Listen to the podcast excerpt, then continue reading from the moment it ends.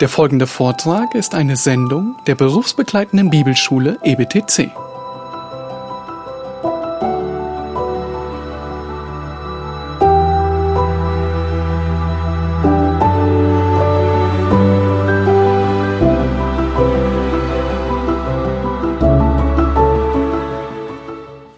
Ich möchte zu Beginn vorlesen aus dem Kolosserbrief, was der Apostel Paulus schreibt über unsere Arbeit. Er schreibt das an die Gemeinde in Kolosse, die sich stark auseinander zusammen, auseinanderzusetzen hatte mit unterschiedlichsten philosophischen Konzeptionen. Wir haben gestern darüber geredet, die Philosophie ist so alt wie der Mensch.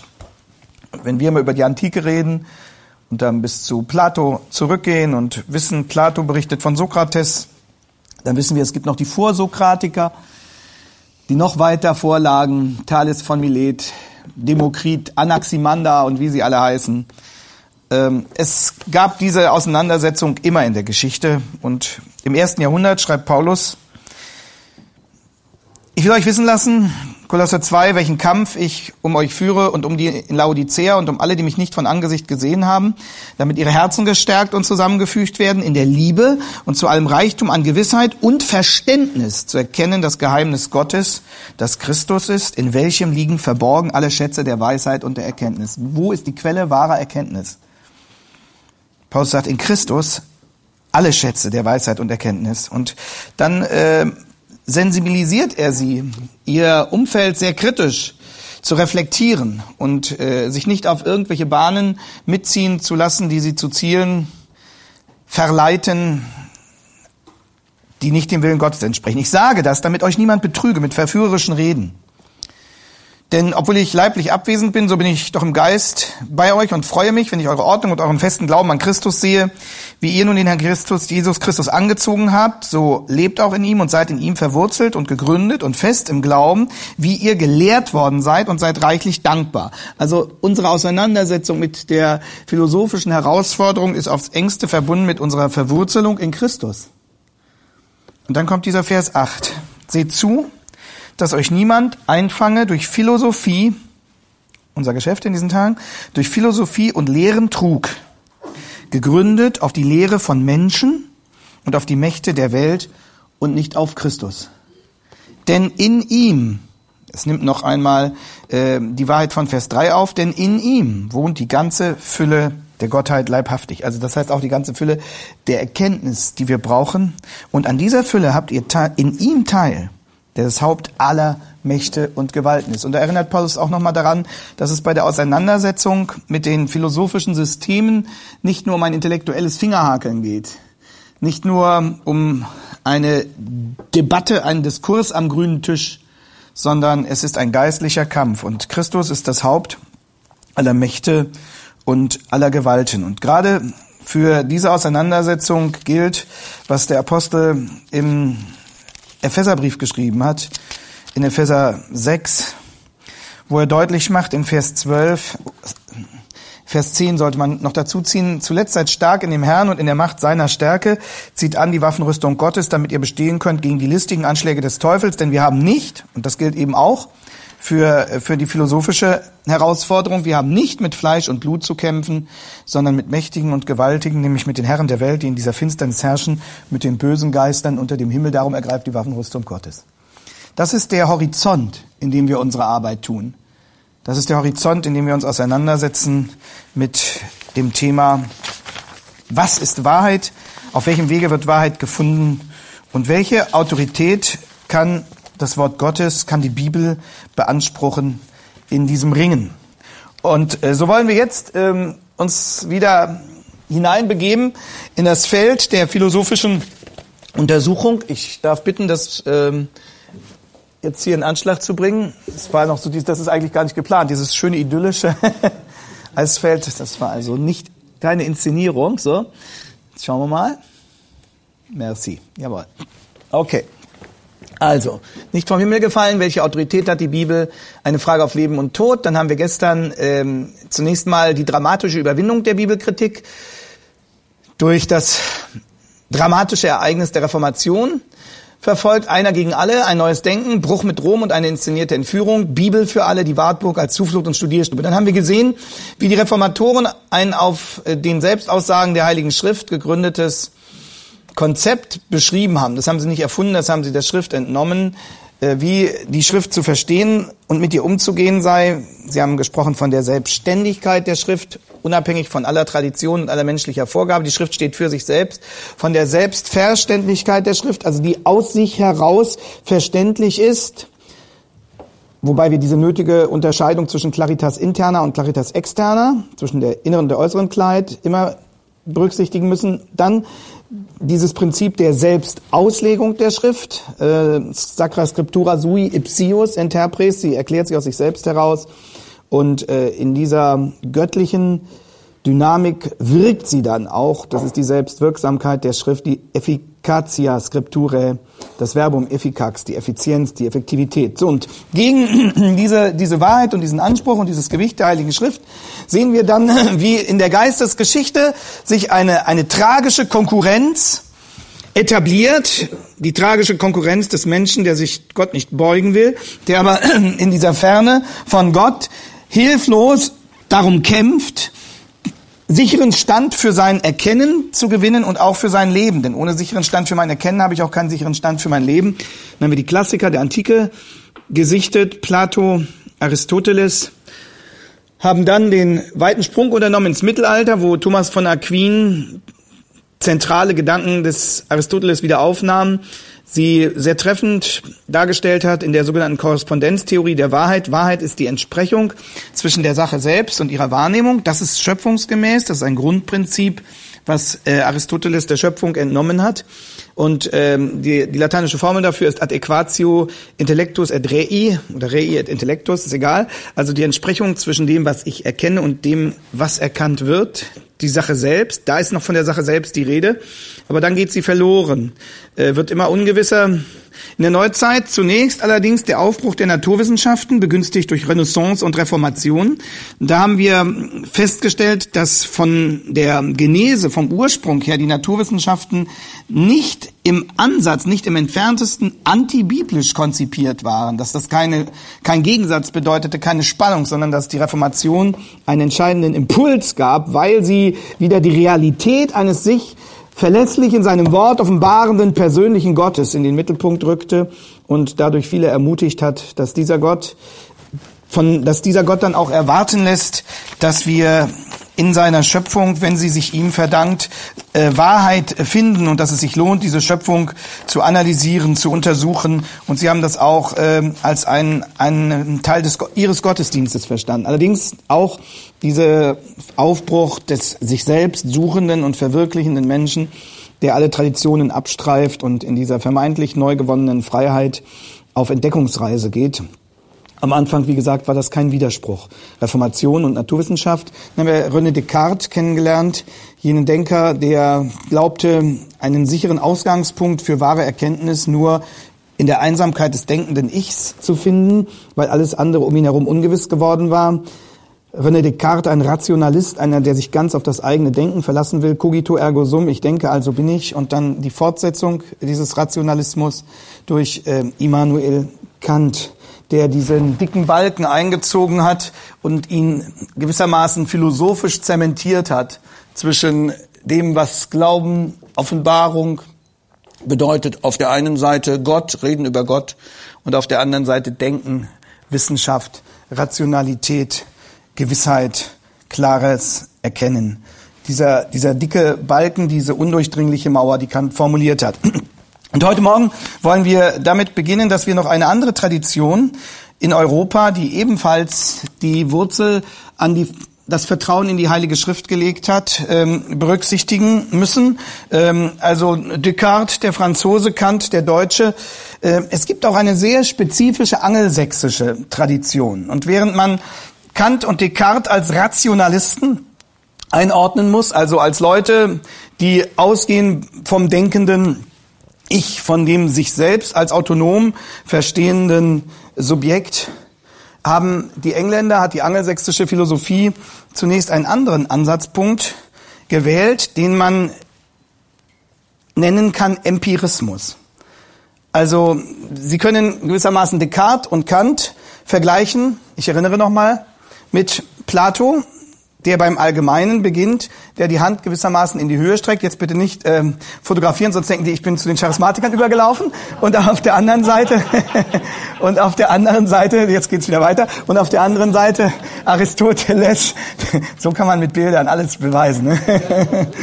Das ist die Frage, was ist ein Beweis? Und auf der anderen Seite, auf der anderen Seite Aristoteles, der sozusagen bei, bei den real beobachtbaren, greifbaren äh, Phänomenen beginnen und von dort gewissermaßen induktiv seinen Erkenntnisweg äh, finden will. Und äh, diese Linie finden wir sehr stark äh, ausgeprägt in der angelsächsischen Wissenschaft, die sich als im weitesten Sinne empiristisch versteht, also Empirie. Man beginnt mit den erkennbaren, mit den greifbaren, mit den durch die fünf Sinne wahrnehmbaren Daten. Und äh, das ist, wie gesagt, äh, die, ein, ein vierter Aspekt, den wir hier zum Verständnis der Neuzeit berücksichtigen müssen, die englische Philosophie, Deismus und vor allem Empirismus. Und äh, diesem äh, Aspekt der englischen Philosophie wollen wir uns jetzt in den nächsten Minuten zuwenden. Also englische Philosophie, da begegnen uns mehrere Protagonisten. Zunächst äh, Francis Bacon, 1561 bis 1648 ist also gestorben im Jahr, in dem der Dreißigjährige Krieg endet. Ähm, wenn man bedenkt, Luther ähm, gestorben in den 40er Jahren des 16. Jahrhunderts, wird er also etwa 15 Jahre geboren, nachdem Luther gestorben ist. Und dieser Francis Bacon ist durchaus ambivalent. Äh, er schillert, er lässt eine gewisse Zweideutigkeit erkennen. Wir hatten gestern ein sehr positives Zitat von ihm gefunden, auf das Francis Schaeffer auch aufmerksam macht, äh, dass er gesagt hat, man kann also nie genug studieren, weder das Wort Gottes noch die Werke, die Werke Gottes, das ist das eine. Aber er hat auch behauptet, und das macht eine eigenartige Spaltung in dieser Person deutlich, dass man Erkenntnis nur ableiten kann von Erfahrung, die durch die fünf Sinne gewonnen wird. Das ist der, der Ansatz des Empirismus. Ähm, er sagt, dass so die Wahrheit kann nur induktiv gefunden werden, ausgehend von Sinneswahrnehmung. Und mit diesem Glaubenssatz äh, wird der Bibel keinerlei Kompetenz für das Erkennen von geschichtlicher oder naturbezogener Wahrheit zugestanden. Und äh, was wir, was wir bei, bei Bacon hier finden, ist ähm, einerseits auf der intellektuellen Ebene die Leugnung der Zuständigkeit der Bibel und andererseits auf einer persönlichen Ebene äh, durchaus äh, Frömmigkeit. Das ist eine ganz eigentümliche Union, die hier intellektuelle Bibelkritik und persönliche Frömmigkeit miteinander eingehen. Und das habe ich dann später auch äh, bei vielen unserer Professoren erlebt, die einerseits in ihrer Vorlesung völlig bibelkritisch vorgingen und andererseits immer wieder sagen, ja, ich lese ja auch jeden Morgen die Losung und äh, ich, ich bin ja auch gläubig. Ein, ein, ein ganz eigentümliches Schisma zwischen Glauben und Denken, eine Spaltung zwischen Glauben und Denken, wie wir sie ja auch äh, bei Kant gefunden haben. Kant hätte sich auch als religiösen Menschen bezeichnet, aber eben als einen Menschen, der weiß, dass oder der der davon überzeugt ist, dass Religion und Glaube nichts mit Erkennen, nichts mit Fakten, nichts mit Rationalität zu tun haben kann. Das ist Bacon. Es gibt noch ein interessantes Zitat von Bacon in diesem Werk der Novum Organum Scientarium, aus dem ich gestern schon las, 1620, also sechs Jahre vom, vor seinem Tod, da sagt er, durch den Sündenfall verlor der Mensch zugleich seine Unschuld und seine Herrschaft über die Schöpfung. Beide Verluste können sogar in diesem Leben teilweise gut gemacht werden. Der erstere, also der Verlust der Unschuld durch Religion und Glauben, der letztere durch Künste und Wissenschaften. Ähm, das hat er aber nicht wirklich ernst genommen, denn wenn er das ernst genommen hätte, dann hätte er zugeben müssen, dass der Sündenfall ähm, ein reales Ereignis ist, das uns durch die Bibel zuverlässig überliefert wird. Er hat das aber eher in einem bildlichen Sinne wohl verstanden. Also Bibelkritik und äh, persönliche Religiosität miteinander irgendwo vereint, aber sehr deutlich gesagt, echte Wahrheit, also, also harte Fakten, Erkenntnis, die lässt sich nur gewinnen auf dem Weg über die fünf Sinne. Und das ist der Empirismus, dem er damit den Weg gebahnt hat. Ähm, härter zur Sache ging es dann bei seinem Kollegen Thomas Hobbes. Äh, Hobbes wird geboren 27 Jahre nach Bacon, 1588, stirbt 1679 und er ist gleichfalls Empirist, aber er ist zudem noch Materialist. Ähm, er nimmt an, dass jede Idee und jeder Gedanke letztlich auf einen Eindruck der fünf Sinne zurückgehen muss.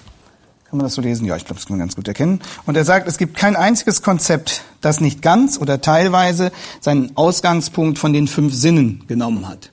Also wieder die, die Reduktion echter Erkenntnis auf das äh, sinnenmäßig Erfassbare, bei ihm jetzt noch stärker materiell äh, eingegrenzt. Hobbes war der Ansicht, das ganze Weltall sei Materie und was nicht Materie sei, sei in Wahrheit nicht existent.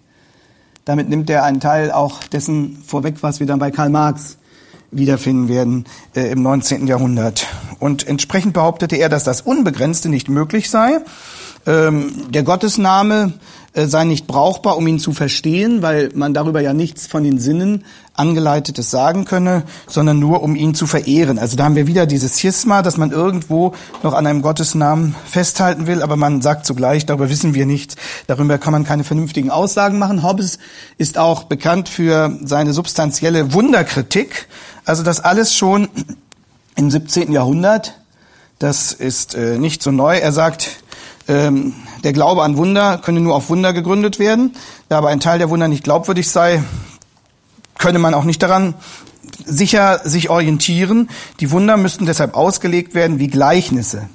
Also eine geistliche, in Anführungsstrichen, eine äh, spiritualisierende Auslegung der Wunder, die, die nicht als Fakten akzeptiert werden können und etwa, was wir dann später auch ähm, in der Bibelkritik haben, ähm, diese Deutung, dass wenn das Neue Testament von Besessenen spricht, Hobbes sagt, das waren eben Geisteskranke. So haben das viele Neutestamentler dann später auch äh, aufzulösen versucht, weil sie ja nicht glauben, dass es Besessenheit in dem Sinne gibt. Und äh, wo die Menschen, wo die Bibel eben sagt, dass Menschen voll Heiligen Geistes sind, sieht er darin eben ja eine menschliche äh, Frömmigkeit und Spiritualität, aber die unsichtbare Welt erkennt Hobbes nicht an. Er ist davon überzeugt, dass die Bibel keinerlei Offenbarung kundtun kann. Ähm, absurd ist in seinen Augen die Gottheit Christi, die Dreieinigkeit Gottes. Ist äh, nach seinem Konzept auch logisch, weil man für die Dreieinigkeit Christi und äh, für die Gottheit Christi und die Dreieinigkeit Gottes äh, keinerlei empirische Hinweise finden kann. Ähm, Hobbes, äh, bei ihm begegnet dann auch dieser Begriff des blinden Glaubens. Ähm, und äh, deshalb muss der Mensch eben äh, im Bereich des Glaubens sein Denken ausschalten. Wieder dieser, dieser Gegensatz, diese Trennung, diese zwei völlig verschiedenen Welten, Glauben und Denken. Das finden wir bei Hobbes. Und dann müssen wir einen Zeitgenossen von Hobbes äh, zur Kenntnis nehmen, der nochmal einen anderen Akzent setzte, nämlich Herbert von Cherbury, bevor dann zu einem späteren Zeitpunkt die, der Empirismus noch weiter ausgebaut wurde. Aber Herbert von Cherbury steht für den Deismus. Ähm, was bedeutet Deismus? Der Deismus nimmt ein, ähm, nimmt ein Bild auf, das wir dann auch bei Leibniz finden werden, ähm, dass Gott verstanden wird wie ein Uhrmacher und die Welt wie eine Uhr, die einmal am Anfang aufgezogen und dann sich selbst und ihrer Eigengesetzlichkeit überlassen bleibt. Also er greift nicht mehr ein. Gott wie ein Uhrmacher, die Welt einmal aufgezogen und läuft dann ab nach ihren eigenen Gesetzen. Herbert von Cherbury ist gewissermaßen ein Vorläufer des englischen Deismus. Er vertritt eine natürliche Religion. Natürliche Religion, man kann auch sagen eine Vernunftreligion. Und wieder setzt er voraus, dass es keine reale Offenbarung von Inhalten geben kann. Keine echte, fundierte Information über einen real existierenden Gott, über real geschehene Geschichte, sondern allgemeine Annahmen der Vernunft über sinnvolle Religion. Und äh, Cherbury formuliert, wenn ich das richtig sehe, fünf. Fünf dieser Annahmen. Erstens, es gibt ein höheres Wesen. Zweitens, wenn es ein höheres, Willem Busch würde sagen, die Katze auf dem Dach ist auch ein höheres Wesen. Ähm, es gibt ein höheres Wesen. Zweitens, äh, wenn es dieses höhere Wesen gibt, besteht auch die Pflicht, es zu verehren. Drittens, dieses höhere Wesen motiviert uns zu einer moralischen Lebensführung. Viertens, Sünden sind zu bereuen und zu büßen. Und fünftens, nach dem Tod ist Belohnung und Bestrafung zu erwarten. Das sind so allgemeine Annahmen äh, der natürlichen Vernunft, äh, für die aber keinerlei Offenbarungs fundierte Autorisierung äh, vorgelegt werden kann. Herbert von Cherbury, 1583 bis 1648. Es geht jetzt einfach darum, einen Eindruck zu bekommen von, von dieser Denkweise. Wir müssen uns jetzt nicht jedes Detail äh, merken, es, es ließe sich noch sehr viel mehr über diese Männer sagen, aber es geht darum, eine Denkstimmung, eine Denkatmosphäre zu erfassen, die durch diese Leute erzeugt wurde. Und zu verstehen, wie sich gewissermaßen von der einen Seite der Rationalismus ähm, anschickte, die Bibel in ihrer realen Bedeutung, in ihrer wirklich offenbarenden Bedeutung außer Kraft zu setzen und in dem von der anderen Seite dann der Empirismus Zugriff, der also nicht bei dem Denken des Einzelnen begann, sondern bei der Beobachtung dessen, was man mit den fünf Sinnen erkennen konnte, aber auch bei der Beschränkung darauf. Und das finden wir bei John Locke 1632 bis 1704 weiter ausgeführt. Also es ist immer wichtig, diese, diese Linien zu ziehen. Äh, John Locke wird geboren ähm, 16 Jahre vor dem, vor dem Tod äh, von, von Herbert Cherbury, aber auch hier 16 Jahre vor dem Tod von Bacon. Das, das, das überlappt sich. Äh, da sind auch, auch Prägungen und äh, Verbindungslinien zu erkennen. Und John Locke gilt als klassischer Vertreter des englischen Empirismus. Also nochmal, alle Gegebenheiten sind Erfahrungsgegebenheiten alles, was wir wissen, jetzt kommt nochmal der Begriff der Erfahrung hinein. Das ist ähm, aber nur die begrifflich weitere Entfaltung dessen, was, was bei Bacon beginnt. Alle Erkenntnis ist empirische Erfahrung. Und John Locke hat ein fundamentales Werk über dieses Thema verfasst, 1690, An Essay Concerning Human Understanding. Also ein Aufsatz, der das menschliche Verstehen analysiert. Versuch über den menschlichen Verstand heißt es dann in der deutschen Übersetzung, glaube ich. Und Locke, Locke, John Locke, John Locke ist davon überzeugt, dass unser Bewusstsein, ehe wir etwas erfahren, eine Tabula rasa ist. Also sozusagen ein, ein unbeschriebenes Blatt. Unser Bewusstsein, eine Tabula rasa, ein, ein, unbeschriebenes, ein unbeschriebenes Blatt. Und erst die Sinneseindrücke, die ein Mensch im Laufe seines Lebens aufnimmt, werden durch Reflexion zur Erfahrung. Also äh, wir haben die Sinneseindrücke, die Sinneseindrücke werden, werden aufgenommen, so, so beginnt es dann in einer anderen Weise auch bei Kant wieder. Und aus den Sinneseindrücken, die der Einzelne auswertet, wächst Erfahrung. Und durch Erfahrung wächst Erkenntnis. Bei Locke finden wir schon etwas davon vor, was dann bei Kant äh, wieder begegnet in dieser Kombination äh, von Sinneswahrnehmung und Auswertung durch das logische A priori. Aber Kant kommt ja zeitlich, äh, wie wir gesehen haben, nach Locke. Kant wird 1724 geboren. Also nochmal, Locks Philosophie mischt Rationalismus und Empirismus. Er geht davon aus, dass man aber Dinge, die man nicht mit den Sinnen wahrnehmen kann, und dazu gehören Gott, Ewigkeit, dass man über die auch nicht nachdenken kann, nichts Vernünftiges sagen kann, ja? Was man nicht mit den Sinnen wahrnehmen kann, wie Gott oder Ewigkeit, das kann man nicht erfahren. Und darum führt ein Nachdenken über Gott und Ewigkeit auch nicht zu wahrer Erkenntnis. Deswegen fallen diese Themen gewissermaßen weg für den denkenden Menschen. Äh, er kann, was er persönlich darüber, darüber glauben und empfinden mag, das ist seine Sache, aber es ist nicht sinnvoll, darüber weiter nachzudenken. Also Sinneseindrücke ausgewertet zur Erfahrung und das, was man nicht mit Sinneseindrücken in Verbindung bringen kann, womit man keine, keine greifbaren, sichtbaren Erfahrungen machen kann, darüber lohnt es sich auch letztlich nicht nachzudenken.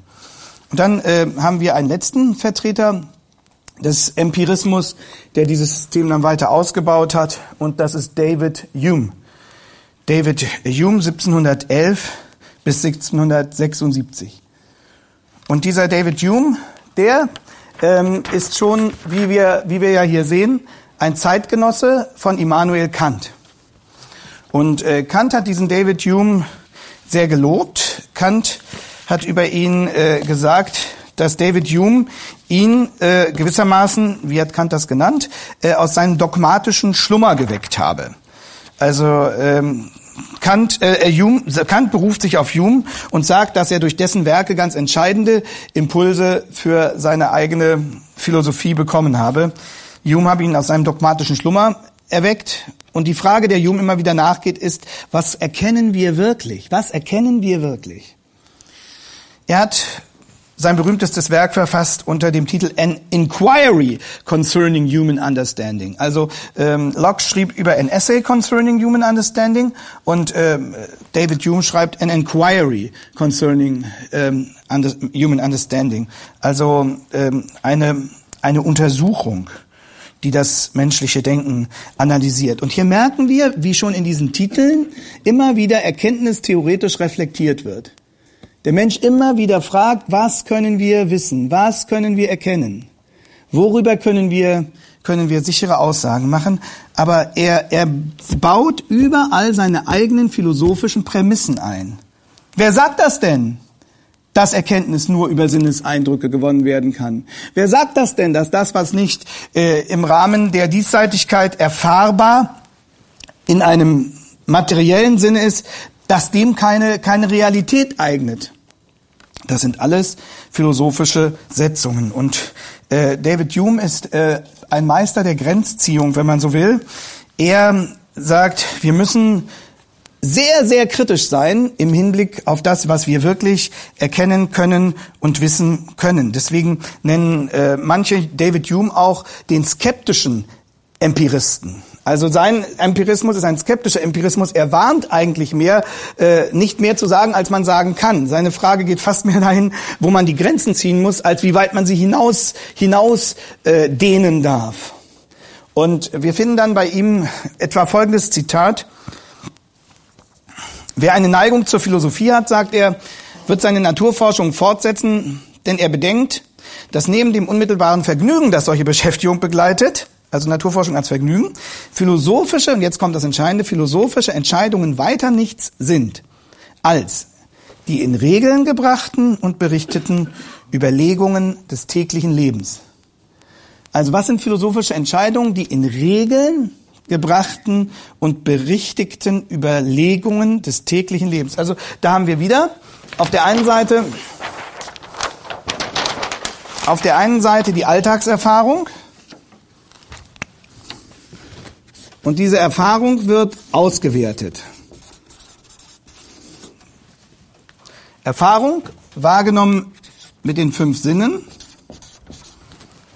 und diese Erfahrung wird ausgewertet in Form von Gesetzmäßigkeiten. Also aus der Erfahrung äh, gewinne ich Gesetzmäßigkeiten.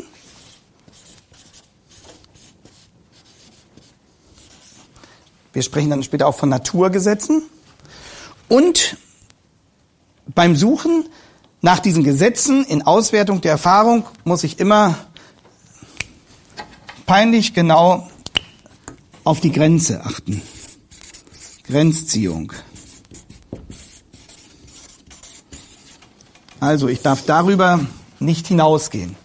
Ich darf keine sicheren Aussagen machen, wenn die Grenze der Erfahrung, wenn die Grenze der Empirie überschritten wird. Und äh, Hume formuliert das dann so, die, die, die, die philosophisch gründlich denken, die werden sich nie versucht fühlen, über das gewöhnliche Leben diesen Begriff wollen wir mal festhalten. Das gewöhnliche Leben, das taucht dann später bei Trölsch wieder auf im Begriff der Analogie. Also es kann nur das damals passiert sein, was heute auch vor unseren Augen geschieht. Trölsch schreibt das auf der Wende vom 19. zum 20. Jahrhundert. Und hier im 18. Jahrhundert haben wir bei Hume schon diese Formulierung, dass philosophisch Denkende sich nie versucht fühlen, über das gewöhnliche Leben hinauszugehen, Zumal, solange sie die Unvollkommenheit ihrer Fähigkeiten im Auge behalten, mit denen sie arbeiten, deren engen Bereich und ungenaue Leistung. Also unsere Erkenntnisinstrumente, sagt Hume, sind unvollkommen. Sie sind sehr eingegrenzt und sie sind in ihren Ergebnissen ungenau. Und deshalb müssen wir ausgesprochen vorsichtig und zurückhaltend sein mit dem, was wir wirklich formulieren können als gesichertes Wissen. Hume weist den Menschen noch einmal nachdrücklich ein in die engen Grenzen dessen, was er erkennen kann.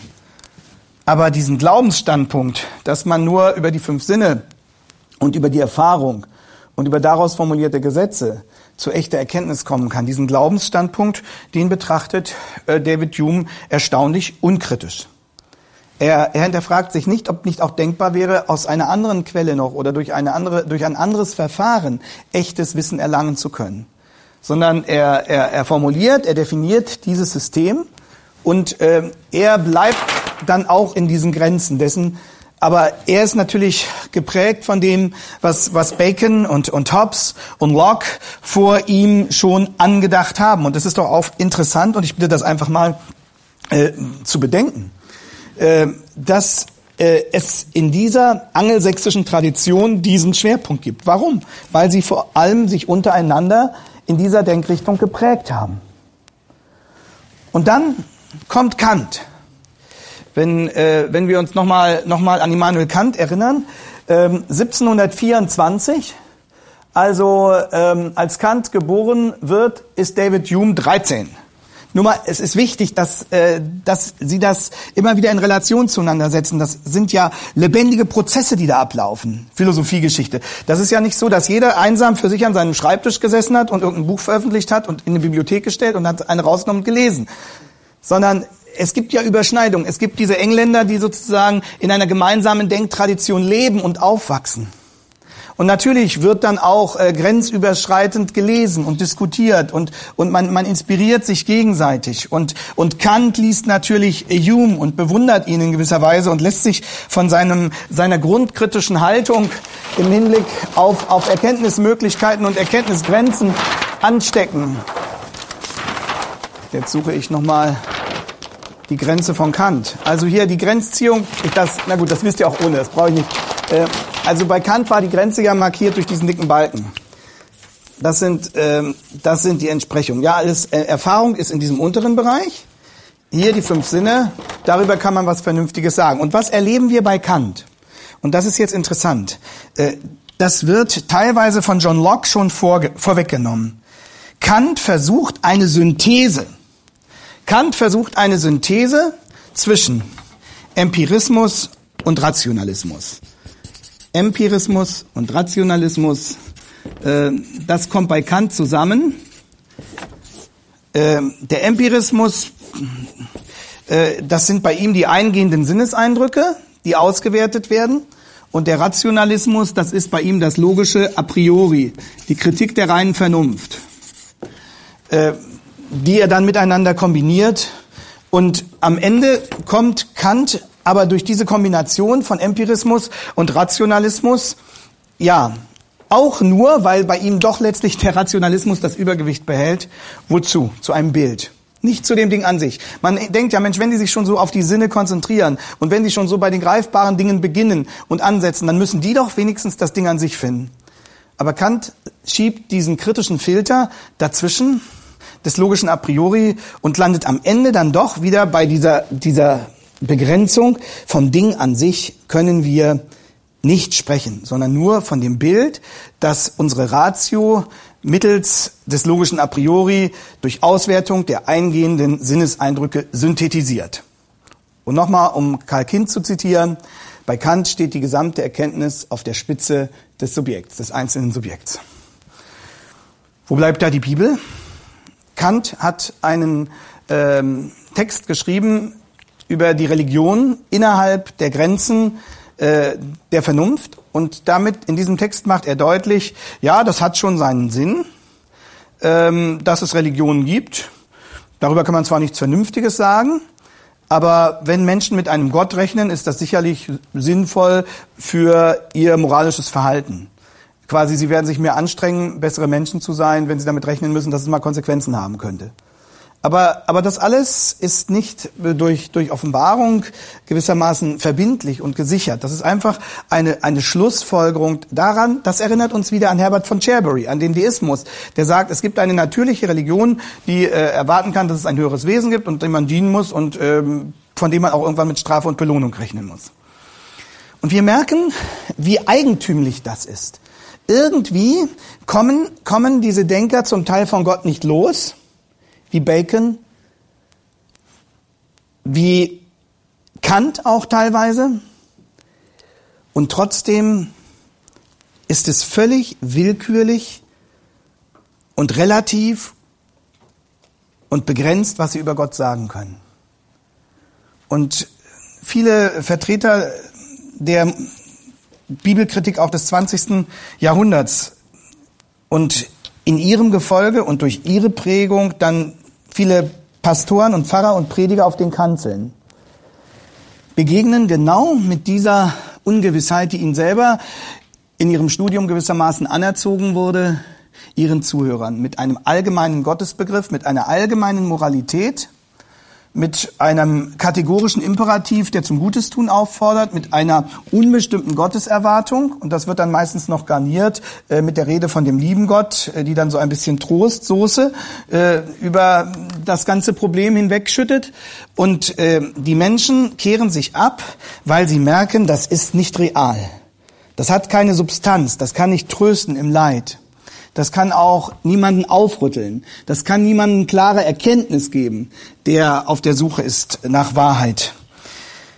Aber wir verstehen jetzt, wie eine solche Denkstimmung und Denktradition sich entwickeln konnte. Und ist Ihnen aufgefallen, was in diesem Ganzen fehlt? Wir sprechen von Empirie, also von den, von den greifbaren Fakten, von den auswertbaren Sinneseindrücken. Wir sprechen auf der anderen Seite von, von Vernunft, von Rationalität, von, von Denkbemühungen. Was fehlt? Was fehlt in diesem Konzept? Die Offenbarung. Die Offenbarung?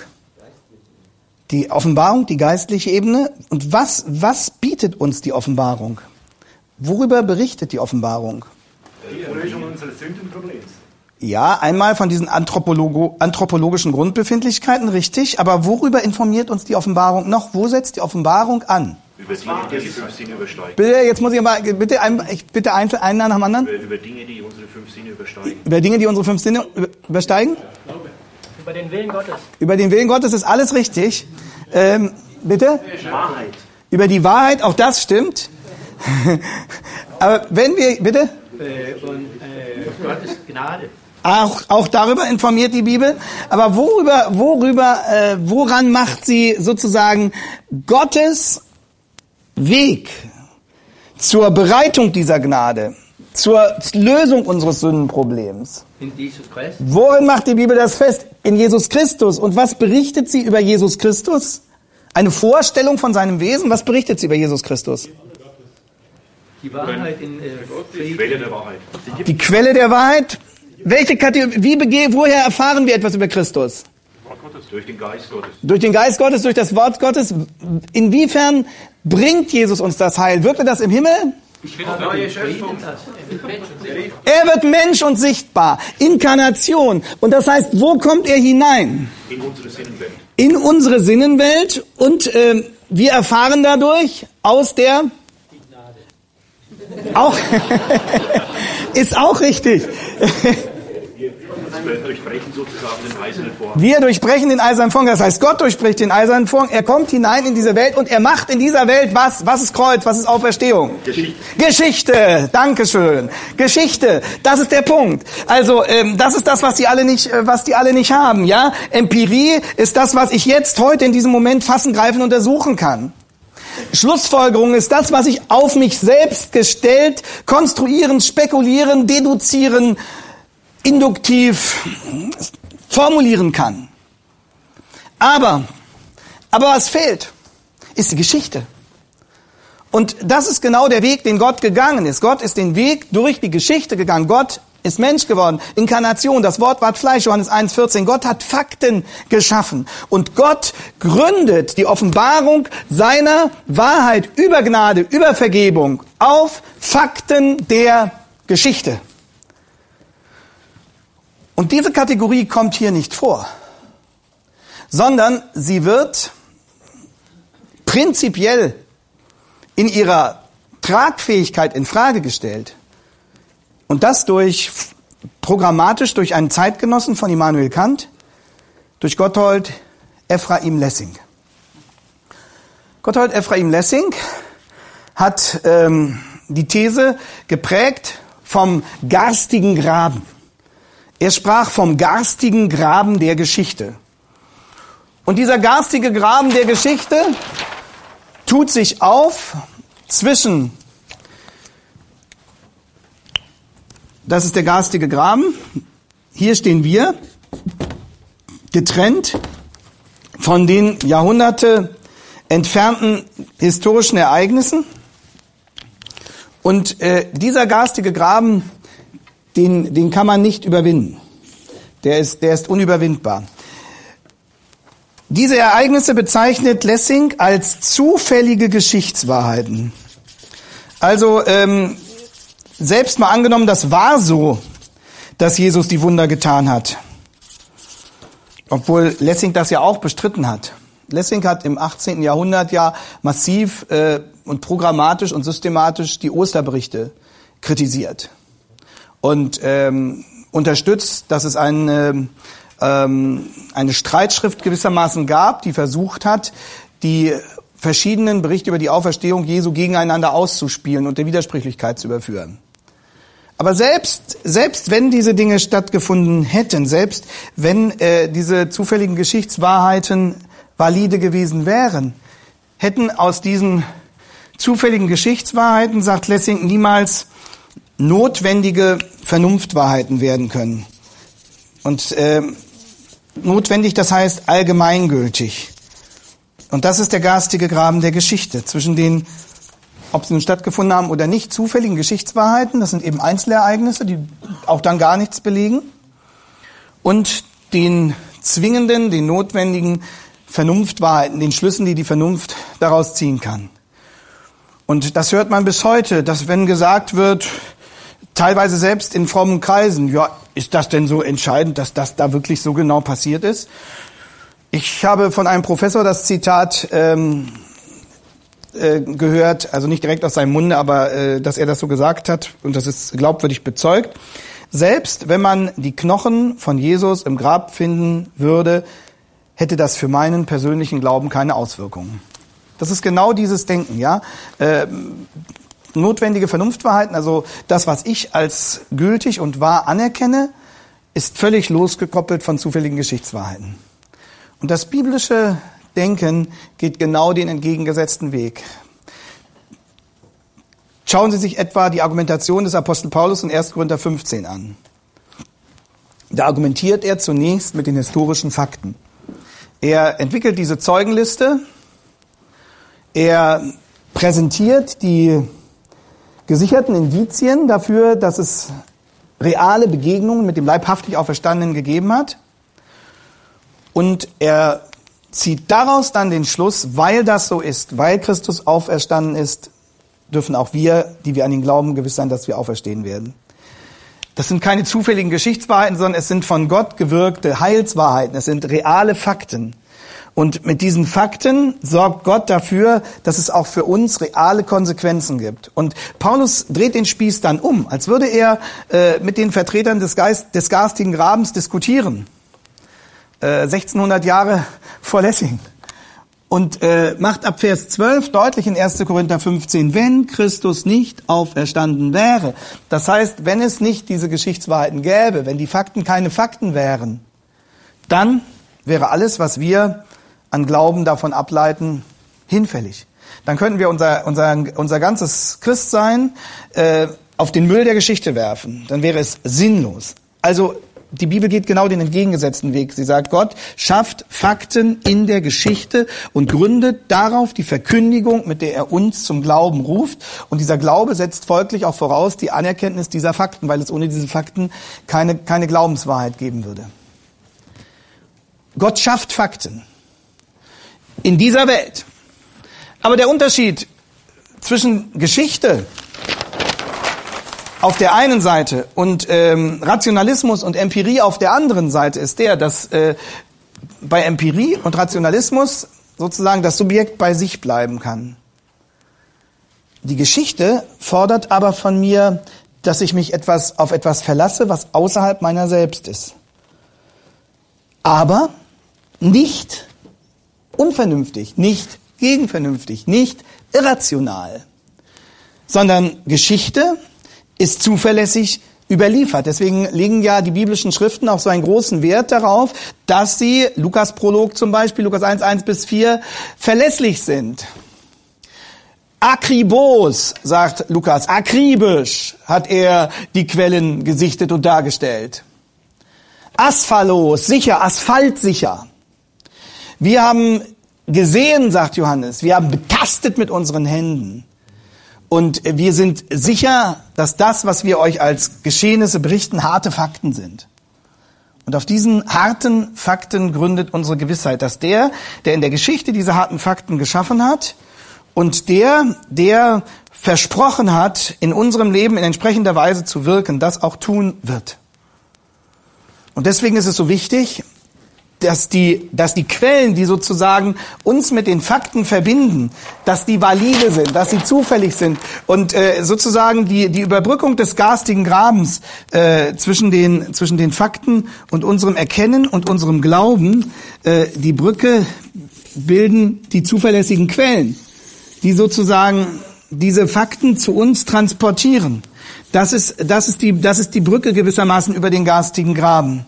Und ähm, Dadurch sind wir gewissermaßen angeschlossen an das Geschehen, das Gott gewirkt hat, mitten in dieser Welt zu unserem Heil.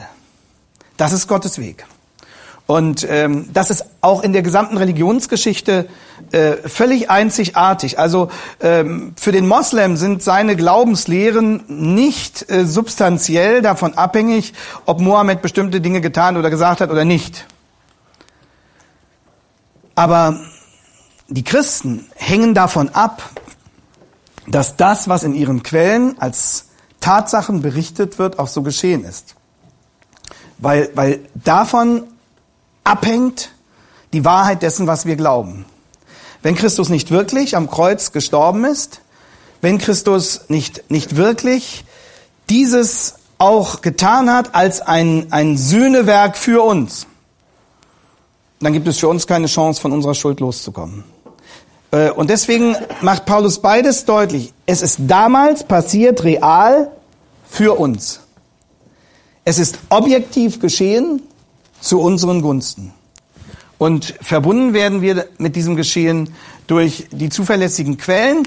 Verbunden werden wir mit diesem Geschehen durch den Heiligen Geist, der ähm, einmal dafür gesorgt hat, dass diese Quellen vertrauenswürdig entstanden und erhalten worden sind und der andererseits uns erleuchtet, dass wir einen Zugang zu diesen Quellen haben und diese Quellen in ihrer Bedeutung für unser persönliches Leben verstehen. Bitteschön. Kannst du das mit den Moslems noch mal etwas deutlicher sagen? Warum ist das für ihn nicht wichtig? Ja, weil kein Moslem lebt, ähm, kein Moslem wird vor Allah ähm, angenommen durch irgendetwas, was Mohammed getan hat. Weil Mohammed nur der, der Informant ist. Äh, was Mohammed für den Islam ist die Bibel für uns, könnte man sagen. Aber ob Mohammed ähm, in einer bestimmten Situation dieses oder jenes getan hat, dass er gestorben ist, das ist nicht heilsentscheidend für den Moslem. Weil Mohammed nicht in der Geschichte das Heil wirkt, sondern Mohammed nur durch die Geschichte schreitet und von Allah berichtet. Ja, das ist, ist ein substanzieller Unterschied.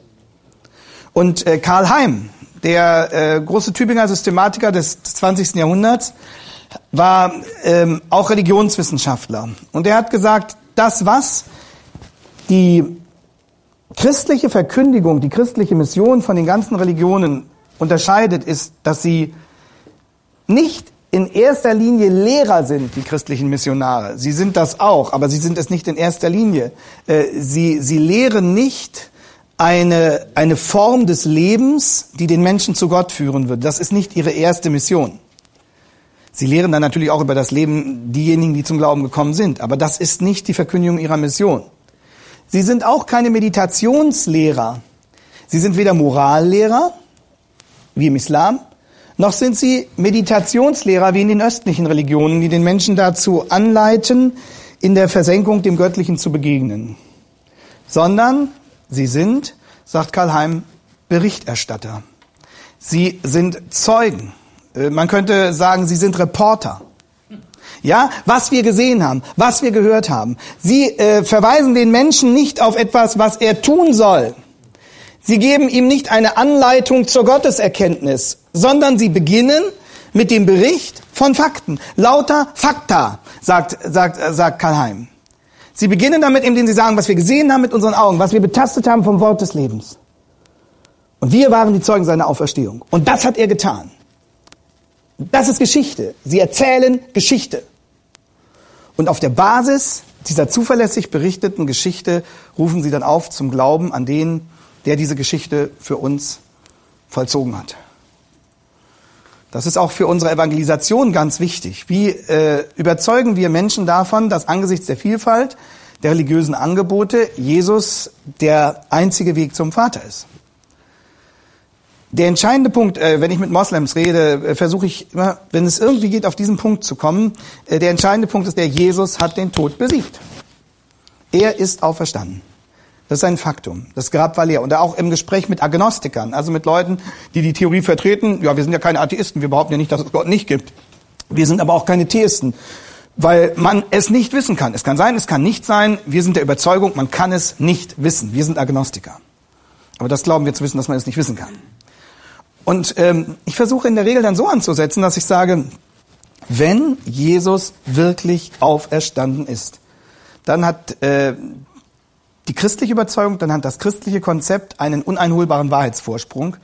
Und dann, dann fordert sie jeden, egal ob er, ob, er, ob er sich christlich geprägt sieht oder woher auch immer kommt, dann fordert er jeden heraus, sich damit auseinanderzusetzen. Also das ist das Erste, wenn er wirklich auferstanden wäre, wenn da real mitten in dieser Welt die, die Schallmauer des Todes durchbrochen wäre. Und dann ist der zweite Schritt, dass man sagt, ja, woher können wir das wissen? Wie können wir darüber sinnvolle Aussagen machen?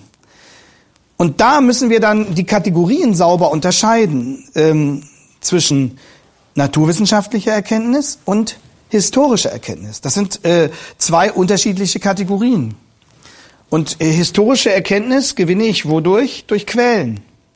Durch Quellen, deren Zuverlässigkeit wichtig ist, um dem vertrauen zu können, was sie berichten. Und die Quellen berichten über Indizien und deren Auswertung. Und dann ist der nächste Schritt, dass ich sage, so, wir haben, also es geht um die Auferstehung, von der Auferstehung, ob sie passiert ist, ob man das mit äh, Gewissheit sagen kann, das hängt ab von, von den Quellen, die sie berichten. Und dann geht es darum zu zeigen, ähm, welche Gründe wir dafür haben, darauf vertrauen zu können, dass diese Quellen zuverlässig sind. Das alles kann, äh, muss keinen Menschen zum Glauben zwingen, aber das ist der Weg, auf dem die Apostel in der Regel argumentiert haben. Die Apostel haben nicht gesagt, du musst eben in den Glauben springen und äh, äh, wag es mit Jesus und dann wirst du schon erfahren, dass es stimmt. Sondern sie haben erstmal argumentiert. Sie haben gesagt, äh, wir reden nicht von Dingen, die wir uns ausgedacht haben. Wir reden nicht von äh, spekulativen Konzeptionen. Wir, wir reden nicht von frommen Gedanken, sondern wir berichten von dem, was passiert ist. Harte Fakten. Und auf der Basis dieser Fakten verkündigen wir, wer der ist, der diese Dinge in der Geschichte getan hat und was daraus zu Schlussfolgern ist. Und auf dieser Basis fordern wir euch auf, äh, vertraut diesem Gott, der sich uns bewiesen hat, mitten durch die Geschichte hindurch. Bitte. Kannst du noch mal wiederholen, Lessing, hat er jetzt die Fakten geleugnet oder einfach gesagt, dass sie nicht wichtig sind? Also, Lessing hat äh, beides getan. Im Grunde genommen, einmal hat er die Zuverlässigkeit der biblischen Berichterstattung prinzipiell in Frage gestellt und er hat das exemplifiziert äh, an den Auferstehungsberichten. Das war sozusagen die Schlacht, die er im 18. Jahrhundert zu schlagen versucht hat und hat er diese Auseinandersetzung gehabt mit einem, einem Pfarrer, der äh, einen apologetischen Aufsatz geschrieben hat zur Verteidigung der Berichterstattung und äh, Lessing hat eben unterstützt, die aus die sozusagen die die Widerlegung dieses, äh, dieses Aufsatzes, der die Auferstehung verteidigt hat. Aber Lessings grundsätzliche Argumentation sagt, selbst wenn, wenn die Fakten Fakten wären, sie helfen mir nichts. Weil der garstige Graben zu breit ist. Es gibt keinen Weg von dem, was damals geschehen ist, hin zu dem, was heute mein Leben sichern könnte. Und da, ähm, das ist einfach eine Behauptung. Dass er sagt, es hat für mich keine Bedeutung. Wir könnten jetzt sagen, es hat für mich keine Bedeutung, dass Jesus am Kreuz gestorben ist.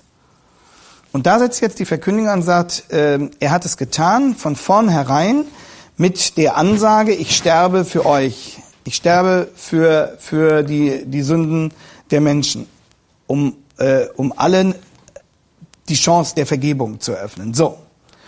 Und jetzt kann man sagen, gibt es ein Argument, gibt es einen Punkt, an dem wir sehen können, dass Jesus die Wahrheit gesagt hat. Was war die entscheidende Bestätigung dafür, dass das, was er vor der Kreuzigung gesagt hat, valide ist, zuverlässig?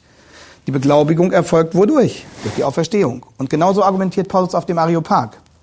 Da sagt er in Apostelgeschichte 17, er hat einen Mann, er hat, wollen wir lieber dann wörtlich lesen, er hat einen Mann zum Richter bestimmt, das heißt, vor dem muss sich jeder verantworten.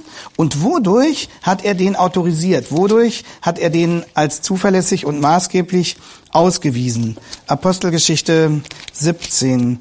Ähm, Paulus formuliert es so, ich lese es jetzt nach der Luther-Übersetzung. Äh, er gebietet den Menschen, dass sie an allen Enden Buße tun. Jetzt Vers 31. Denn er hat einen Tag festgesetzt, an dem er den Erdkreis richten will mit Gerechtigkeit. Durch einen Mann. Und jetzt die Frage, wodurch ist er autorisiert? Durch einen Mann, den er dazu bestimmt hat, zu diesem Richteramt, und hat jedermann den Glauben angeboten. Das heißt, er hat jedermann gezeigt, den brauchst du, auf den musst du dich verlassen. Der hat das letzte Wort. Wodurch? Indem er ihn von den Toten auferweckt hat. Das war ein öffentlicher Beglaubigungsakt für die Autorisierung Jesu als Retter und Richter. So argumentiert Paulus gegenüber diesem heidnischen Auditorium. Und das äh, ist sozusagen die Entsprechung zu 1. Korinther 15, wo er diese Zentralität äh, deutlich macht. Äh, vielleicht äh, lese ich das einfach mal vor. Wir haben das äh, sicherlich äh, alle im Ohr. Ähm, ich erinnere euch aber, liebe Brüder, an das Evangelium, das ich euch verkündigt habe, das ihr auch angenommen habt, in dem ihr auch feststeht, durch das ihr gerettet werdet, wenn ihr es festhaltet, in der Gestalt, in der ich es euch verkündigt habe äh, es sei denn, dass ihr umsonst gläubig gewesen werdet. Also ihr müsst das wirklich so festhalten, wie ich es euch gegeben habe. Denn als erstes habe ich euch weitergegeben, dass Christus gestorben ist für unsere Sünden nach der Schrift.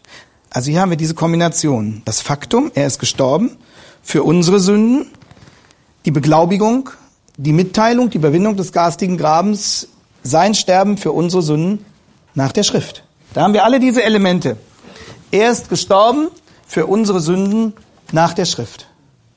Und dann der nächste Satz. Und dass er begraben worden ist, also dass er wirklich tot war, und dass er auferstanden ist am dritten Tage nach der Schrift. Und dass er gesehen worden ist, und jetzt kommen die ganzen Indizien der Augenzeugen. Und dann die Konsequenz in Vers 12, wenn über Christus gepredigt wird, dass er von den Toten auferstanden ist, wie sagen einige von euch, das war nicht so, das, das, das ist nicht faktisch. Oder es gibt keine Auferstehung von den Toten generell. Wenn es keine Auferstehung von Toten gibt, dann müssen wir auch dieses Faktum durchstreichen. Wenn wir aber dieses Faktum durchstreichen, dann können wir uns die ganze Verkündigung über religiöse Inhalte sparen, weil dann alles sein Fundament verloren hat. Das ist genau diese Argumentation. Damit hebelt Paulus Lessing aus, noch bevor Lessing überhaupt zum Griffel gegriffen hat. Also, ähm, mir geht es darum, dass, dass Ihnen deutlich wird, wie fundamental die Kategorie der Geschichte ist. Und ähm, wie abwegig ähm, die, die philosophischen äh, Versuche, ähm, Wahrheitsgewissheit jenseits der Geschichte zu konstituieren. Es ist klar, dass man sie jenseits der Geschichte nicht findet, weil das der Weg ist, den der Schöpfer vorgesehen hat, um seinen Menschen gewisse Erkenntnis über, über die letzten Grundlagen ihrer Existenz zu vermitteln. Also die Kategorie der Geschichte dürfen wir nicht aus dem Blick verlieren und nicht unterschätzen. Und sie wurde gewissermaßen von zwei Seiten in die Mangel genommen. Auf der einen Seite die Reduktion auf äh, das denkende, vermeintlich autonome Ego, cogito ergo sum, Descartes, und zum anderen die Reduktion auf das äh, empirisch sammelbare, wahrnehmbare, quantifizierbare, in Gesetze gießbare und ähm, mittels Reflexion auswertbare empirische. Und dabei fällt die Kategorie, die der Schöpfer vorgesehen hat, nämlich die Kategorie der Geschichte durchs Netz. Und in dem Augenblick, wo die Kategorie der Geschichte weg ist, ist die Chance einer gewissen Erkenntnis, einer, einer sicheren Erkenntnis auch weg. Weil in Empirie und in äh, Rationalismus das Subjekt letztlich auf sich selbst zurückgeworfen bleibt und äh, keinen verlässlichen Bezugsrahmen mehr findet, der ihm Orientierung und dann auch die Möglichkeit der, äh, der Verständigung und verbindlichen, verbindlichen Wertsetzung gibt.